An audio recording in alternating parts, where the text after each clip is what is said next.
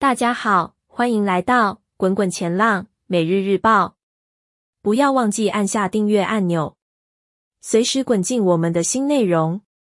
一起滚滚前浪。美国股市今天三大股指持续上涨，道琼斯和标普五百都达到近七周来的最高点。标普五百上升了十二点四零点，涨幅百分之零点二八。道琼也上涨了五十六点七四点。涨幅百分之零点一七。至于纳斯达克，更是因为科技股的强劲涨势推动，涨了一百二十一点零八点，涨幅百分之零点九零。债市方面，市场对联准会明年转向的压注，让十年期国债的殖利率跌破百分之四点六。国际市场方面，欧元区的生产者价格指数年比下降了百分之十二点四，这是个创纪录的大跌。主要是因为能源价格的大幅下跌，但环比上升了百分之零点五，超出了预期。这表示即使能源价格下降，其他领域像资本货物和耐用消费品的价格还是挺稳定的，市场需求还是有挑选性的。原油价格今天重挫百分之四，美油和布油都创下了三个月多来的新低，主要受投资者对全球经济前景感到担忧。加上联准会的几位高层认为加息可能还没结束，今天多位联准会的官员发表了看法。明尼阿波利斯的 Kashkari 主席强调了对抗高通胀的重要性。他说，如果需要的话，他们会考虑进一步的货币政策收紧，以达到百分之二的通胀目标。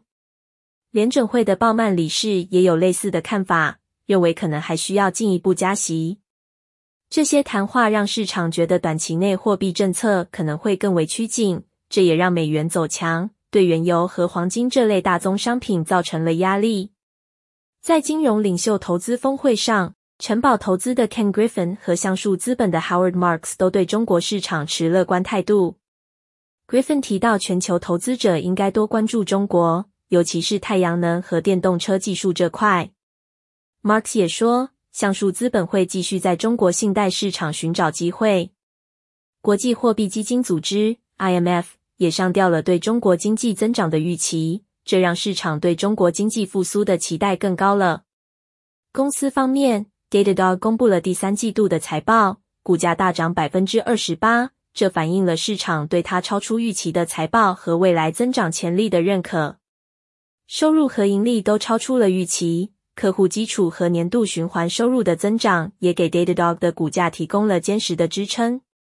OpenAI 的首届开发者大会宣布了一系列更新，包括降价和允许用户构建自定义版本的 ChatGPT 的计划等。这些新产品和服务不仅提升了 Azure 云服务的能力，并可能会推动对 Azure 的更大消费，进一步巩固了微软在企业服务领域的领先地位。会后，微软创下收市新高。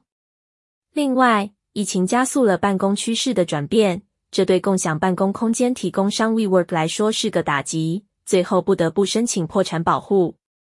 WeWork 曾经估值高达四百七十亿美元，现在只剩下四千五百万美元，股价也跌到了零点八三美元。这对投资它的软银集团来说是个重大打击，造成了超过一百三十七亿美元的损失，也影响了孙正义的职业声誉。以上就是我们整理的最新资讯，感谢观看。如果喜欢，记得订阅、按赞，将你的想法留在下方，我们应该都会听取建议。我们下集见。